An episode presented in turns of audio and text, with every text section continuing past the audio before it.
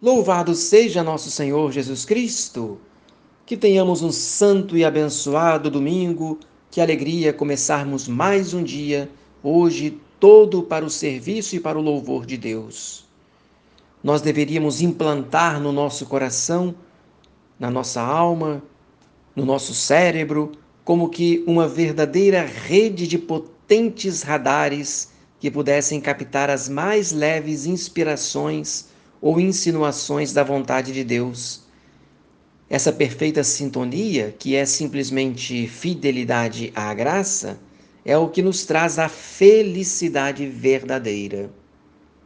Notem então que da fidelidade colheremos o fruto da felicidade.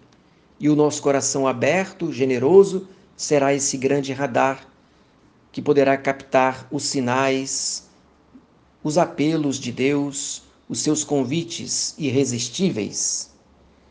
Quando colocamos a vida inteira nas mãos de Deus, com absoluta docilidade, é como se comprometêssemos a esse Pai amorosíssimo a cuidar-nos de uma maneira especial, como se o trabalho da nossa santificação se tornasse para Ele uma questão pessoal como se fizéssemos um desafio à sua onipotência e ele assumisse esse desafio.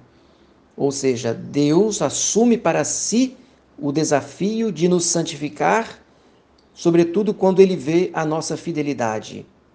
A nossa, a nossa fidelidade faz com que Deus se sinta obrigado a dar-nos novas graças. Então, quando vivemos bem a docilidade, realmente nos convertemos nesse barro suave, maleável, conforme diz o livro de Jeremias, capítulo 18, que parece estar dizendo na sua disponibilidade: Se és um grande artista, faz de mim uma obra-prima. E Deus, nosso Senhor, com certeza a faz. Dilata as nossas estreitas limitações, dulcifica o que é amargo, torna flexível o que é duro e orgulhoso, outorga sabedoria ao ignorante, torna o coração mais frio numa brasa brilhante. Para Deus fazer uma obra-prima, basta-lhe um coração dócil. Rezo com você a pequena oração da manhã.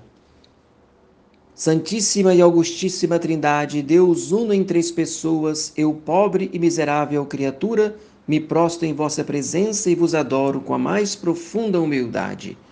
Desça sobre você a bênção de Deus Todo-Poderoso, o Pai, o Filho e o Espírito Santo. Amém.